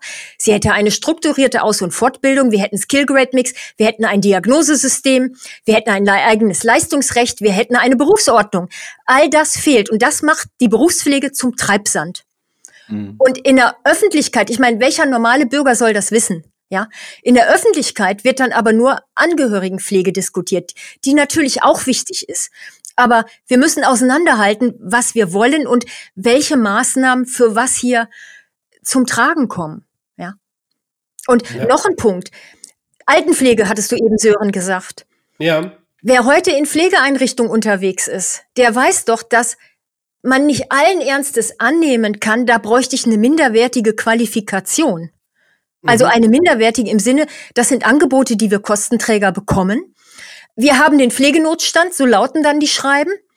Wir finden hier keine Leute mehr. Wir holen uns jetzt Leute von der Straße, die schulen wir nachmittags Und da machen die die Kubitusversorgung, da machen die Ernährung und ich weiß nicht was. Das wird damit begründet, es gibt keine Leute mehr. Und das fängt erst an, diese Entwicklung fängt an. Und die halte ich für fatal, weil wo soll das enden? Und ich höre im Augenblick keine Politik, die sagt, nein, wir wollen kein Downgrading in Deutschland. Es kann nicht sein, dass wir immer mehr auf Helfer- und Assistenzniveau gehen. Ja. Wir wollen Akademisierung, weil diese Fälle so komplex sind, weil wir auch Leitungsfunktionen anders besetzen müssen vielleicht. Ja. Aber das hörst du ja nicht mal. So, und woran liegt das? Weil das Alter noch nie eine Lobby hatte. Als ich in die Vertragswelt einstieg, ich stieg mit der SAPV ein. Ja, mhm. und das finde ich eigentlich ist so ein schönes Beispiel, wo Pflege und Arzt auch anders zusammengekommen sind, weil es der Gesellschaft wichtig war, weil es eine Lobby fürs Sterben gab. Ja, weil wir ja. gesagt haben, in Deutschland wollen wir nicht so sterben. Ja. Und das war richtig. Aber das Altwerden zieht sich ja manchmal über vier Jahrzehnte. Ja. ja. Ja. Und hat keine Lobby. Altwerden hat keine Lobby. Diese Bilder, diese einfachen Bilder spiegeln sich in der Systemgestaltung immer wieder. Und da sind alle dran schuld, wenn man dieses Wort benutzen möchte. Absolut. Vielleicht einmal für die nicht ganz pflegekonformen ZuhörerInnen. SAPV, spezialisierte ambulante Palliativversorgung, also nochmal eine spezialisierte Endphasenpflege, könnte man sagen. Ja. Und da funktioniert vieles wirklich Hand in Hand und viel ja. einfacher. Ich habe das ja. noch nicht vor allzu langer Zeit äh, im eigenen familiären Umkreis erlebt. Das ist schon eine andere Art und Weise der Patientenversorgung und vor allem eine andere Art und Weise in der Kommunikation zwischen den dort tätigen Ärztinnen und Pflegekräften. Ja. Das ist wirklich eine andere Nummer das macht Lust, leider in einem sehr tragischen ja. Umfeld, aber das ja. macht Lust zu arbeiten. Ja. ja. Und es ist egal, ob das jetzt ambulant oder im Hospiz ist, ne? Da ist es auch nochmal wieder ganz anders. Noch ein Problem, weshalb die Dinge sind, und das wäre so mein letzter Punkt, ich will ja hier nicht totquatschen, aber das ist das Thema Planung. Ja, auch mit welcher Missachtung auf die Pflege geschaut wird. Wir planen nur Arztsitze. Immer noch. Ja, mhm. ob die hinhaut, die Planung ist natürlich auch kritisiert. Wir wissen, dass wir Gegenden haben, da finden wir trotzdem keine Ärzte. Aber es ist das Bewusstsein da, wir planen. Verhältniszahlen Einwohner mit Ärztsitzen. Die Pflege wird nicht geplant. Das steht zwar in mhm. manchen Landespflegegesetzen mhm. drin. Sie wird nicht geplant. Wir haben heute geniale Möglichkeiten, Daten, um auch relativ einfach diese Dinge, Bedarfsplanung regional zu zu bewerkstelligen. Ja, das mhm. könnte man von einem Bundesinstitut aus machen. Dann gibt man sozusagen ein SQL runter in die Landesministerien. Man bräuchte nicht mal groß neues Geld. Man müsste einfach nur ein paar Strukturen einziehen. Ja, ja? ja und man könnte Subventionierungen schaffen, genau da, wo es notwendig ist, genau. zu fördern, Pflegedienste zu eröffnen. Wenn ich jetzt sage, ich will hier, wo ich wohne, eine öffnen und die Kasse sagt, ja. blöd, aber 20 Kilometer weiter der Standort, der wäre ideal, weil genau da ist ein Loch. Ja. Ja. Ähm, ja auch da ist es eine Frage der Wahrnehmung. Und da finde ich es irritierend in Deutschland, dass wir jeden Tag das Drama des Pflegenotstands besingen. Mhm. Äh, medial, öffentlich, alle erleben das auch. Und dann die Basics, Strukturbasics immer noch nicht angegangen werden. Mhm. Und wenn die Politik Symposien und Tagungen macht und sagt, was sollen wir tun? Was können wir tun? Wir machen die Pflege zukunftsfest, demografiefest. Dann denke ich immer, meine Duschkabine, die muss ich wasserfest machen. Da spritze ich irgendwie ein, ein, Gummizeugs rein. Wir, wir können die Zukunft nicht zukunftsfest machen, ja? Aber lass uns mal einfach die banalsten Strukturdinge hier einziehen, die nicht mal große geldliche Herausforderungen wären. Einfach mal einen Überblick schaffen, wen haben ja. wir denn hier eigentlich? Ja. Ja, genau. Also das ist tatsächlich auch eine Sache, die ich immer nicht verstehe. Also ich weiß, ein, ein guter Kumpel von mir hat sich mal mit äh, mit dem Glücksspiel beschäftigt und mit Spielotheken und da gibt es ja auch ganz klar äh, Regeln. Ein guter Kumpel von mir hat sich mal mit Glück. Ich frag für einen Freund. Als ob ich so ein, naja, lassen wir das. Nein, aber da gibt's ja auch ganz klare Regeln. Du kannst da nicht aufmachen, weil da ist im Umkreis sind da schon drei. Ja, und äh, in der Pflege äh, letztendlich ja genauso. Wir haben hier eine Anzahl Einwohner X, wir haben da Anzahl Pflegedienste Y. Geht nicht. 20 Kilometer weiter, ja. Und dann vielleicht mit dem Anreiz, hey, oder geh doch ins ländliche Gebiet, du hast höhere Fahrzeiten, du kriegst halt einen höheren Punktwert. So, und dann haben wir das Thema, das haben wir bei den Ärzten auch, das Thema aufsuchende Versorgungsstrukturen in einer alternden Gesellschaft. Ja, wir haben ja so eine Struktur, dass wir immer in die Arztpraxen müssen. Ja, das ist mhm. auch vor 100 Jahren entstanden. Mhm. So, wir wissen, dass wir natürlich viele immobile Patienten haben. Ich sag mal, dass alle kreuz und quer durch die Gegend fahren, das sehen wir bei den ambulanten Pflegediensten als auch bei den Ärzten und alle sagen keine Zeit, kein Geld. Selbst ohne Energiekrise würde das Geld nicht reichen mit Nachhaltigkeit und diesen ganzen neuen Modeworten, die genauso hohl bleiben, wenn wir die Strukturen von 1900 nicht verändern. So viel Ressource kann hier niemand erwirtschaften. Ja. Die Kostenträger können auch immer nur den Druck weitergeben. Wenn wir diese Versorgungsstrukturen nicht völlig neu aufsetzen. Ja. Philipp, hast du ambulant eigentlich mal gearbeitet? Mhm.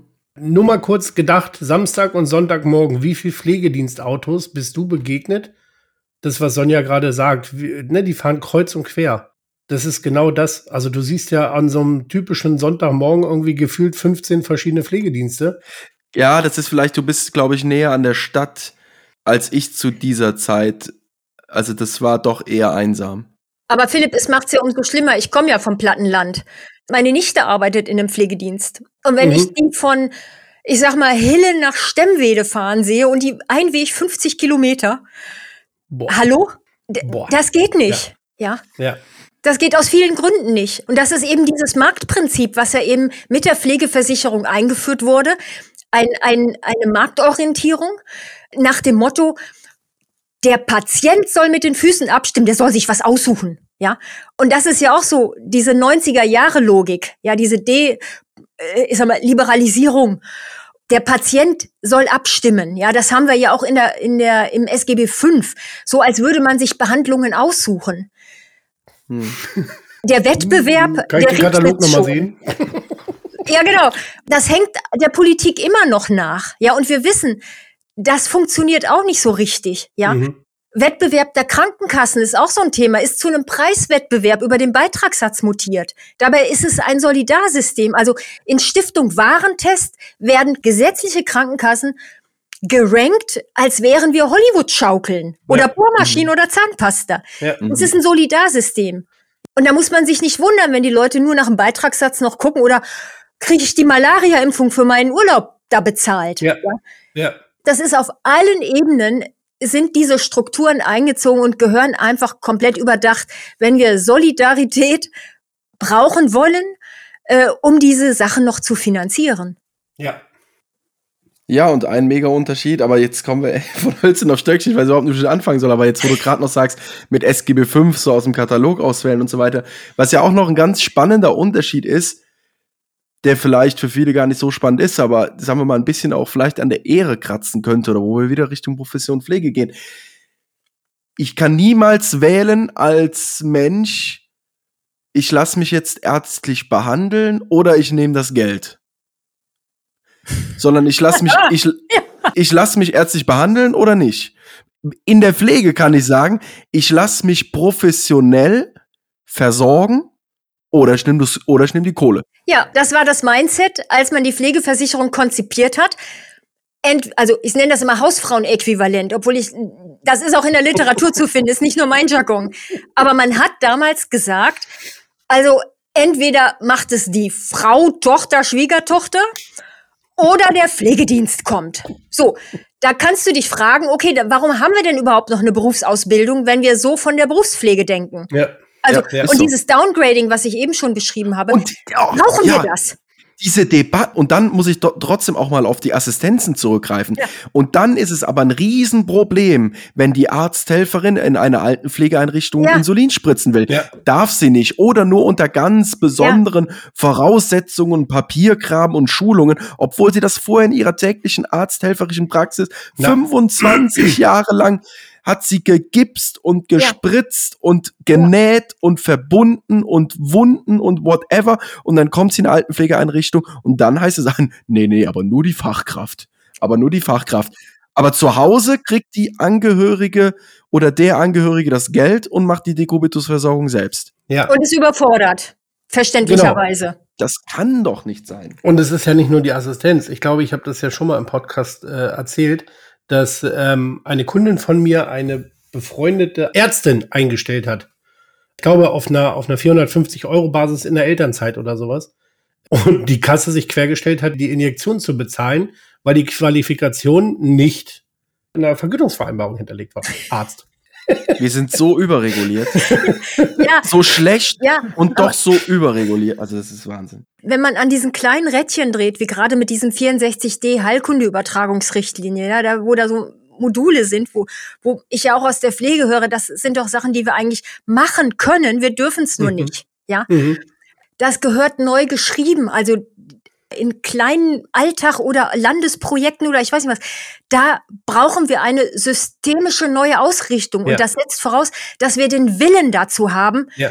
das neu auszurichten. Das kannst du ja auch von keinem Bürger oder Bürgerin erwarten, dass die das alles sehen und blicken, wie dieses System arrangiert ist. Wir würden die Bürgermassos überfordern. Aber deswegen gibt's ja Politik. Ja, genau. Weil das genau. ist eigentlich, eigentlich. Und, und, eigentlich. da erwarte ich einfach mal auch klare Ansagen wenn man sich vielleicht unterscheiden möchte, wobei ich sage, das Pflegethema ist eigentlich, ich sag mal, parteiübergreifend. Das geht ja nur alle an. Und äh, das sind so, so Sachen, die man sich einfach vor Augen führen muss. Für was hat man Politik? Politik muss die Rahmen gestalten. Ich finde das System der Selbstverwaltung gut, aber das muss einfach erneuert werden, ja, weil die Zeit heute eine andere ist. Sonja, im Vorgespräch hast du gesagt, die Pflege ist nicht systemrelevant in unserem am Locked-in-Syndrom erkrankten Gesundheitssystem integriert. Und das müssen wir, glaube ich, in zwei Fragestellungen jetzt aufbrechen. Und die erste wäre, das Gesundheitssystem mit dem Locked-in-Syndrom in Verbindung zu bringen, ist einerseits krass, aber uns werden mit Sicherheit viele zustimmen, es ist zutreffend. Aber beschreib es doch bitte mal in deinen Worten. Okay, also das Locked-in-Syndrom steht ja für etwas, also man nimmt etwas wahr, aber kann sich nicht äußern. Und es gibt in den Wirtschaftswissen diese Lock-in-Effekte. Das heißt, dass zum Beispiel bei Produkten Kunden derart an ein Produkt gebunden werden, wir kennen das zum Beispiel bei Betriebssystemen, Apple oder Microsoft, dass man da gar nicht mehr von wegkommt. Also man ist gefangen, obwohl man mhm. eigentlich merkt, ups, ist das gut oder wie sehen wir das? Das Locked-in-Syndrom selbst, jetzt für die Pflege zum Beispiel, ist so, ich kam drauf, weil es in den 90er Jahren gab es diesen französischen Journalisten, den Jean-Dominique Bobby, der ist nach einem Hirnstamminfarkt am Locked-in-Syndrom erkrankt und äh, wurde damit bekannt, dass er alles mitbekommen hat. Der Schmetterling in seinem Kopf der aber gesagt hat, dieses Syndrom ist wie eine Taucherglocke, weil er sich nicht mitteilen konnte. Er konnte sich nicht bewegen, gar nichts. Er hat alles mitbekommen, aber er konnte sich nicht äußern. Und da ist dieses Locked-in-Syndrom bekannt geworden. Mhm. Und er hat dann ein Buch geschrieben, weil er mit dem Augenlid blinzeln konnte und eine Therapeutin hat sozusagen äh, ihn darauf äh, ja korrespondieren lassen, je nachdem, ob ich ein A habe, blinzel ich einmal etc. So ist dann ein Buch zustande gekommen. Er hat zwei Jahre gelebt, aber das Buch wurde in 2007 verfilmt, kam dieses Locked-in-Syndrom. Also man nimmt alles wahr, aber man ist regungsunfähig. Man kann die Dinge nicht ändern. Und das mhm. Gesundheitssystem erscheint mir auch so. Wir nehmen bestimmte Notstände wahr. Der Pflegenotstand wird natürlich wahrgenommen. Es gibt seit 40 Jahren Reforminitiativen, also eine Reform nach der anderen, aber bessere Zusammenarbeit, Kommunikation, Vergütung dort, wo versorgt wird, etc. etc. Ihr kennt alle diese Sachen, sie verändern sich nicht. Ja, wir haben nach wie vor 50.000 Regeln für ein Entlassmanagement und trotzdem funktioniert es nicht. Wir kommen nicht weiter, obwohl wir die Dinge sehen, obwohl auch sehr viel Aktivität und Innovationsfonds und man probiert hier aus und da Projekte und hier. Aber wir ändern das nicht. Bei Login-Strategien oder, oder bei diesem Symptom ist es so, dass Reformoptionen so weit entfernt sind, dass man sie gar nicht mehr adressiert. Mhm. Das ist auch dieses Locked-in, also diese Taucherglocke auf diesem Gesundheitssystem. Es klingt ketzerisch, wenn man sagt, wir brauchen keinen medizinischen Dienst für die Feststellung eines Pflegebedarfs. Also dieses systemmedizinischer Dienst, das ja eine Historie aus dem vertrauensärztlichen System von vor 100 Jahren hat. Ja, die Krankenkassen als Kostenträger mussten irgendwie sicher gehen, dass sie nicht alles bezahlen, was auch nicht bezahlt werden sollte. Das hat ja eine Kontrollfunktion. Ja, ja. Und das hat man immer weitergeführt. Also Dinge, die man zu Recht vor 100 Jahren entwickelt hat, weil die Dinge so waren, wie sie waren, führt man weiter fort. Und das sind die großen Schrauben. Was ich eben sagte, das SGB 11 ist der Sargnagel der Berufspflege. Mhm. Wir müssen das SGB 11 auf die Perspektiven der Angehörigen, Zugehörigen weiterentwickeln, Steuerfinanzierung ganz anders diskutieren. Die berufspflegerischen Leistungen gehören in einen alten SGB V-Kontext perspektivisch in ein ganz anderes Gesundheitsrecht, was wir neu schreiben müssen. Was mich dann zur zweiten Fragestellung bringt, Warum ist die Pflege in unserem Gesundheitssystem nicht systemrelevant integriert, wenn doch alle behaupten, Pflege sei essentiell und systemrelevant, Sonja? Ja, das ist wirklich die große Frage. Das hat mit dem Bild, was ich eben schon gesagt hatte, darauf zu tun, was macht Pflege eigentlich? Es entzündete sich damals an den Schleckerfrauen, ja, auch so ein, so ein Begriff. In Deutschland kann jeder pflegen, jeder kann über Pflege mitreden. Mhm. Und das ist ein Riesenproblem, weil wir in Deutschland auch nichts anderes kennengelernt haben. Ändern kann nur das, die Politik. Also die Wahrnehmung von Pflege. Und wenn ich das ja. nicht wahrnehme, wenn ich, in Deutschland hörst du doch keinen Politiker, der sagen würde, wir wollen in Deutschland eine Spitzenpflege, wir wollen Spitzenmedizin. Das hörst du immer. Aber wir wollen eine Spitzenpflege. Und ich habe dann immer den Eindruck, das macht gar keiner mehr aussprechen. Mhm. Weil wir A sagt, ey, hier ist der Pflegenotstand so groß, wer mag denn sowas noch in den Mund nehmen? Und wir brauchen immer mehr Hilfskräfte, damit wir es überhaupt noch bezahlen können. Wir trauen uns das ja nicht mal zu denken, geschweige zu sagen. Geschweige, was soll denn dann an Konsequenzen daraus entstehen? Mhm. Und dann kommt das eine zum anderen. Wenn wir nicht das richtige Leitbild haben, dann setzen wir uns nicht für Kammern ein, dann setzen wir uns nicht für Berufsordnung ein, dann setzen wir uns nicht für ein Leistungsrecht ein und all diese Dinge, die Systemrelevanz ausmachen. Und dann kommt immer das Argument, die Pflege soll sich erstmal selbst auf die Kette kriegen. Ja, die mit ihren ganzen Verbänden, größte Berufsgruppe. Da kann ich nur sagen, hallo, einen Berufsstand, der systemisch so runtergewirtschaftet wurde. Das hat Sandra Postel mal gesagt bei der Errichtung der Pflegekammer in NRW. Erstens ein Berufsstand, der schon am Boden liegt. Wie soll der sich organisieren? Ein Berufsstand, der natürlich hochgradig von Teilzeitkräften dominiert ist, von Frauen, wo wir auch wissen, die haben auch noch andere Dinge zu tun. Also wo ist da das Organisationspotenzial? Ein Berufsstand, dem die Politik eigentlich nur alles entgegenbringt, aber keine, ich sag mal, Wertschätzung. Dann kommt eigentlich noch hinzu, dass man in die Historie gehen muss. Die Ärzteschaft. Bei mir stehen hier zig Bücher, ja, zur Geschichte der GKV und der Professionalisierung des Arztstandes. Die Ärzteschaft hat sich nur so aufstellen können, weil sie politische Unterstützung hatte, ja. Mhm. Im Kaiserreich, in der Weimarer Republik, auch in der NS-Zeit.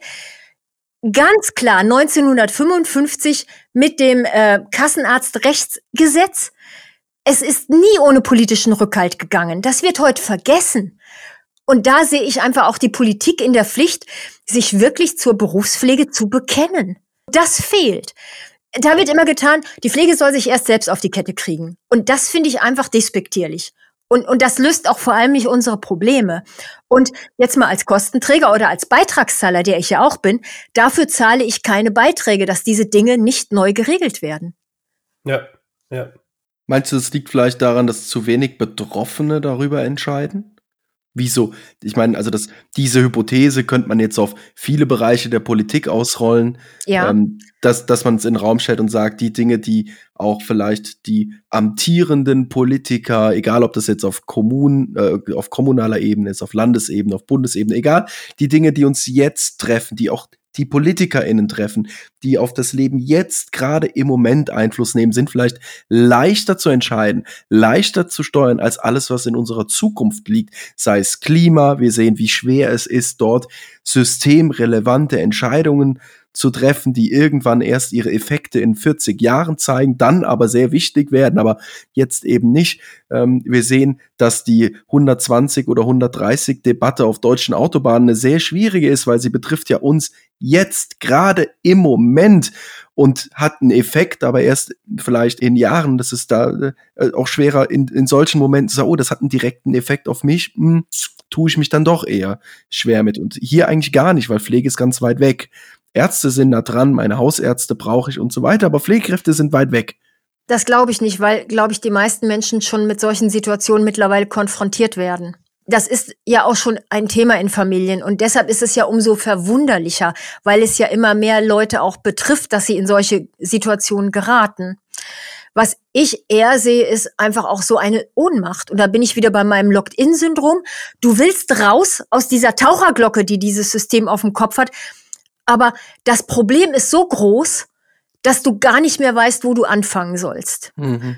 Bei der Energiepolitik, also wenn man mal in andere Felder guckt, wenn wir über Infrastruktur nachdenken, ist es ja genauso. Da ist jetzt der Angriffskrieg sozusagen hat dazu geführt, dass wir radikal uns neu aufstellen müssen. Da sagt man ja auch, okay, 16 Jahre Merkel-Politik ist die Politik des Moderierens gewesen, ohne irgendeine Zielrichtung zu haben. Da schwingen ganz viele Dinge drin. Ohnmacht, glaube ich, trifft es ganz gut. Und auch der Mut und auch überhaupt die Vorstellungskraft, dass man noch was verändern kann, weil es natürlich das Gesundheitssystem auch ein sehr umkämpftes System ist. Das heißt ja auch mal das Haifischbecken des Gesundheitssystems also wenn ich Politik mache, kann ich doch nicht sagen, ich habe da jetzt überall Angst vor oder so. Wir sehen ja im Augenblick, was im Krankenhausbereich los ist. Aber es kann nicht Sinn der Politik sein, sich da vorwegzuducken. Nee, man kann ja auch nicht so viel falsch machen. Nee, man wird ja auch korrigiert.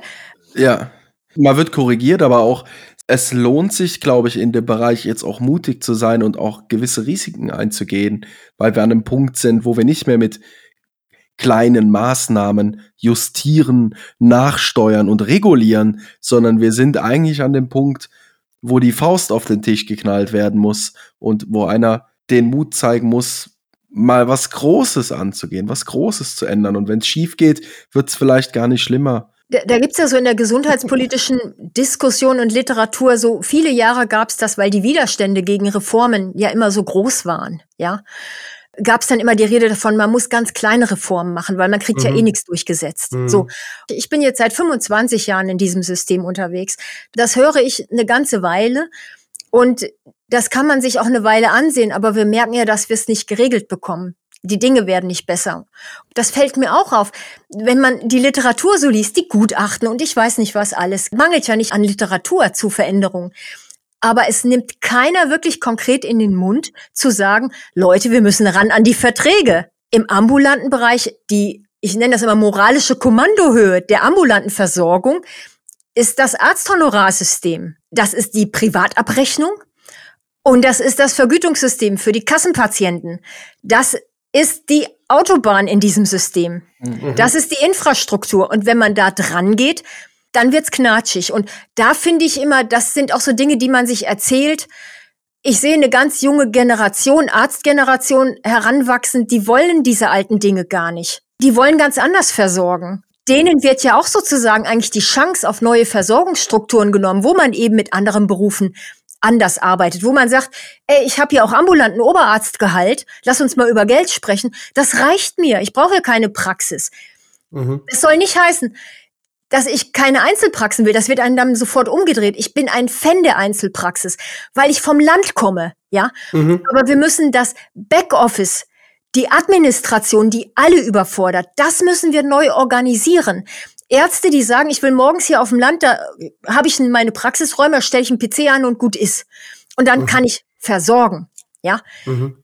Diese Organisation mit Pflege zusammen, gemischt, wie auch immer das regional sein kann, solche Sachen bekommen wir nicht auf alten Vertragsgrundlagen hin. Ja. Und da muss man auch konkret werden und dann muss man diese bösen Dinge auch mal angehen. Das ist auch so ein Locked-in-Thema. Gesetzliche und private Krankenversicherung. Da muss man sich auch nichts vormachen. 90 Prozent der Menschen in Deutschland sind GKV versichert. 10 Prozent mhm. sind PKV versichert. Aber wenn Ärzte 20 bis 30 Prozent ihrer Einnahmen, je nachdem wie es verteilt ist, betrifft ja auch nicht alle, über die private Abrechnung mhm. bekommen, dann wissen wir, wo die Macht lang läuft, wo das Geld lang läuft. Ja. So. Und wenn ich dann als Politik, das ist auf Eis gelegt, nicht den Mut habe zu sagen, wenn wir Honorarsysteme neu ausrichten wollen, weil wir neu versorgen wollen, in neuen Kooperationen, wo auch Pflege eine andere Rolle spielt und auch die Therapeuten, weil wir nicht im Ebbe- und Flutrhythmus versorgen wollen, sondern entlang der Patientenpfade, der Bergführung, dann müssen wir diese Dinge angehen. Ja. Mhm. Und da ist Ohnmacht, Angst, ein Mangel an Wissen über die ganzen Zusammenhänge. Das ist das, was ich seit vielen Jahren sehe. Und das ist so eine Mischung aus allem. Mhm. Magst du, ähm, du hast es vorhin ganz kurz angesprochen, aber ich finde es einfach mega spannend und wichtig. Magst du in dem Zusammenhang vielleicht ganz kurz zwei, drei Sachen zu IPAC sagen?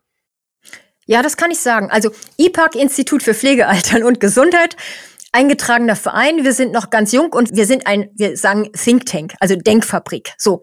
Weil wir sind Leute wie die Martina Hasseler, die jetzt in der Regierungskommission ist, die in, in, ja auch äh, an der Uni lehrt. Aus der Pflege kommt die Annemarie Fayado, die ihr letzte Woche hier hatte, die auch beim DPR mhm. ist. Das heißt, wir haben uns zusammengefunden die, über die Melanie Philipp, die die Pflegepioniere in Oldenburg sozusagen gegründet mhm. hat. Und das ist so über anderthalb Jahre gelaufen. Wir haben uns auf Kongressen und Tagungen irgendwie gesehen, Vorträge gehalten und gemerkt, da sind so ein paar Leute, Melanie hat uns so zusammengesucht, die ticken ähnlich. Mhm. Und im IPAC haben wir jetzt sozusagen ein Konzept entwickelt, das kommt jetzt im Februar auch noch stärker auf die Homepage drauf, wo wir sozusagen jenseits unserer angestammten beruflichen Tätigkeiten und Institutionen, ich kann ja hier heute Abend auch nicht für die Barmer sprechen, mhm. das ist ja keine Unternehmensmeinung in dem Sinne, wir, ja. wir denken ja erstmal, wo wir denken können, ungeachtet dieser anderen Verpflichtungen, die wir haben, aber wo wir natürlich unser Wissen und unsere Erfahrung mit einbringen, um, ich sag mal, über die Taucherglocke hinausdenken zu können. Mhm. Ja, weil das finde ich nirgendwo. Und das gerade nicht für die Pflege. Mhm. Genau. Ich finde das, wie gesagt, total gut. Und du hast es gerade relativ zum Anfang von der letzten Antwort sozusagen gesagt, es wird halt nicht ausgesprochen. Und ich glaube, dass es eben, ähm, dass ihr genau da diese Sachen eben besprecht und dann eben auch aussprecht. Ne? Und das finde ich, finde ich total gut. Und ihr seid ein Verein, das heißt, man kann Mitglied werden, ja. man kann passiv, du hast mir das ja. alles schon erzählt, man kann passives Mitglied werden und man kann aktives Mitglied werden. Und es gibt eine Homepage, die ja. verlinken wir in diesen Show Notes. Mhm. Und äh, umso mehr Mitglieder, umso mehr Kohle und Geld regiert die Welt. Ich hoffe nicht euren Verein, aber ich denke, dass auch ihr, dass auch ihr mit Geld bestimmt etwas anfangen könnt und mit Mitgliedern noch mal mehr. Ja, Erklärvideos oder sowas. Im Augenblick arbeiten wir alle komplett ehrenamtlich und das wird auch so weiterbleiben, weil also Versorgung oder solche Sachen können ja auch Spaß machen. Ja, ja, ja voll. Es, also da ja. liegt ja so eine eine Schwere über diesem System, über diese Diskussion. Und mhm. ich mag auch nicht dieses Negative, weil ich denke, wir haben Geld, wir haben einen guten Zugang zu Versorgung. Das ist in anderen Ländern auch anders. Wir haben ein gutes System, wie es teilweise finanziert ist, aber wir dürfen nicht stehen bleiben. Wir sind im letzten Jahrhundert stehen geblieben, ja. Mhm. Und damit verspielen wir das Gute. Und das muss alles nicht so schwer sein. Man, man kann das auch anders angehen. Ja, wo du gerade sagst, wir sind im letzten Jahrhundert ähm, stehen geblieben. Welche Rolle spielt denn die Digitalisierung im Umfeld der Kassen? Die, die Digitalisierung spielt eigentlich eine große Rolle, klar. Mhm. Aber man ist natürlich in der Selbstverwaltung, also die, ich sag mal, 15 Jahre äh, Gematik-Geschichte, das, was ja auch überall zu lesen ist. Ich, ich finde, es gibt einige Autoren, die sagen, das ist Infrastruktur und das hat man der Selbstverwaltung überlassen, die das sozusagen auf Honorarstreitigkeiten irgendwie runtergebrochen hat, ja. Ich sag mal, wo fängt die Selbstverwaltung an? Wo ist die Politik gefragt? Und Infrastruktur ist die Sache der Politik, das zu regeln. Da ist man jetzt auf dem Weg, aber wir haben natürlich 15 Jahre verloren bei der Digitalisierung und mhm. elektronische Patientenakte ist natürlich äh, ein großes Thema für die Krankenkassen. Da ist der Datenschutz so mörderisch. Das haben wir auch schon oft gesagt. Da kommen wir auch manchmal nicht so weiter, wie wir einfach wollen, weil uns da auch die Hände gebunden sind. Ja, wenn ich erst in eine Geschäftsstelle gehen muss, um mich da registrieren zu lassen für meine EPA, dann ist das auch irgendwie schräg. Ja, also, aber das kriegen wir dann immer ab, aber dafür können wir auch nichts. Ja. ja. Aber es spielt natürlich eine große Rolle und natürlich wird die Digitalisierung helfen, aber Digitalisierung sollte mehr sein als ein besserer Scan-Prozess. Das wissen mhm. alle, die Digitalisierung kennen. Und äh, auf alten Versorgungsideen sollten wir nicht drauf digitalisieren. Ja, wenn ich einen Leistungsnachweis vom Patienten digital unterschreiben lasse, ist das nicht Digitalisierung. Nein. Nein, nein, nein. Wir, wir sollten, wir sollten, also mal eine ganz kurz eine private Situation. Also letztes Jahr ist mein Vater gestorben. Wie gesagt, der mhm. hatte Parkinson-Demenz, hatte dann äh, in den letzten vier Wochen im Krankenhaus gelegen mit Lungenentzündung und so weiter. Jedenfalls, er war dann palliativ zu Hause, er war die ganze Zeit zu Hause. Mhm. Und dann gab es diese Situation, er kam mit dem Dekubitus raus aus dem Krankenhaus mhm. Und die Pflegefachperson, die und, und mit einer Magensonde und mhm der Hausarzt war gar nicht da. Der hat ja auch Praxis. Ja, mhm. er kam raus und wir hatten zwei Pflegefachpersonen, zwei Pflegerinnen, die natürlich das Management, das Sonnenmanagement perfekt beherrschten. Die kannten sich mit dem Ernährungsplan aus. Mhm. Die durften aber das Ding nicht anlegen und starten, weil ja erst der Hausarzt noch das Ernährungsregime mhm. sozusagen absegnen musste. Ja, mhm. da habe ich gedacht, Leute, das kann doch hier nicht wahr sein. Ja. ja? Wir brauchen keinen Arztvorbehalt und keine HKP und auch kein SGB 5, wo wir die Pflege beschneiden, wenn wir jetzt mal auf die Berufspflege kommen, sondern mhm. wir brauchen Tätigkeiten und dann ist bei einigen ganz klar geregelt, was der Arzt macht. Mhm. Und dann gibt es aber mittlerweile die Entmystifizierung des Begriffs Heilkunde. Ja? ja, der ist ja auch 100 Jahre alt. Dann gibt es Aufgaben, die von mehreren Berufsgruppen auch übernommen werden können. Blut mhm. abnehmen. Ich habe schon vor 25 Jahren Blut abgenommen. Ja. Das können mehrere Leute machen. Und ja. das müssen wir neu schreiben. Und das ist natürlich mördermäßig viel Arbeit, aber wir werden nicht mit dem kleinen Shishi und Husch Husch diese Welt ändern. Ja, und das ist dann auch keine Frage des Geldes mehr die Leistungskataloge für die Pflege, sie werden nicht besser, wenn wir da mehr Geld reingeben, weil die Grundsystematik ist falsch. Mhm. Was für ein Schlusswort. Finde ich auch. Die Grundsystematik ist falsch. Das war tatsächlich ein schönes Ende. Mega gut. Und damit auch gleich den Titel äh, erschaffen. ja, cool. Eine Frage haben wir aber noch, die haben wir ja immer. Wie trinkst du deinen Kaffee? Das kommt auf die Tageszeit an. Morgens einen schwarzen und dann wird es immer etwas heller. mit Milch. Also mit Milch, okay. Gut. Ist jetzt aber besser, ist jetzt aber besser, als wenn so. du gesagt hättest, morgens einen heißen und der wird im Laufe des Tages immer kälter. Das passiert auch, aber, aber morgens gerne wirklich schwarz. Oder morgens mit Schuss und abends mit Milch. So, okay. Ja, genau. Sonja, vielen Dank, dass du da warst. Vielen Dank für deine Zeit. Es war eine, eine wunderbare Folge. Großartig, vielen Dank. Ich hoffe, man kann ein bisschen was mitnehmen und es ist nicht zu trocken und alle haben Lust an der Gestaltung des Systems, auch wenn es immer anders erzählt und man natürlich auch im Alltag vieles anders erlebt. Aber aufgeben ist kein, kein Weg. Nein, überhaupt nicht. Ich meine, Annemarie war jetzt schon da. Äh, du warst jetzt da. Melanie war schon da. Wir haben also fast das E-Pack schon vollständig. Martina Hasseler hat auch zugesagt. Das kann man jetzt schon mal droppen. Schönen Teaser gesetzt. Genau, Martina kommt auch noch damit haben wir dann das E-Pack voll und dann vielleicht äh, ersetzt ihr irgendwann die Pflegekammer, weil ihr einfach so große seid und so viel Nein, wir, wir wollen niemanden ersetzen. Oder ihr gründet einen eigenen Staat da oben irgendwo im ja, Norden. Das wäre ja auch was. Nein, den Pflegestaat. den Pflegestaat. Das ist ja auch mal eine, ein Begriff, eine Vokabel. Aber du hast dich zu Beginn, glaube ich, äh, mit einem Grinsen als Aktivistinnen oder so hast du. Ja, das darf man ja auch, das ist ja auch schon mittlerweile so belegt. Solange ihr keinen Staat besetzen wollt, könnt ihr bestimmt nein, einen nein, gründen.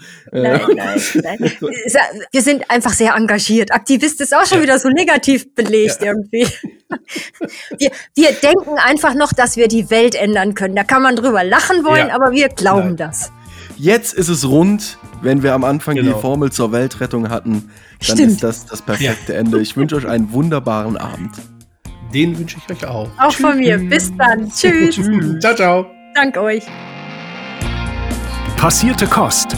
Pflegethemen mundgerecht angereicht. Ein Podcast von Noventi Care.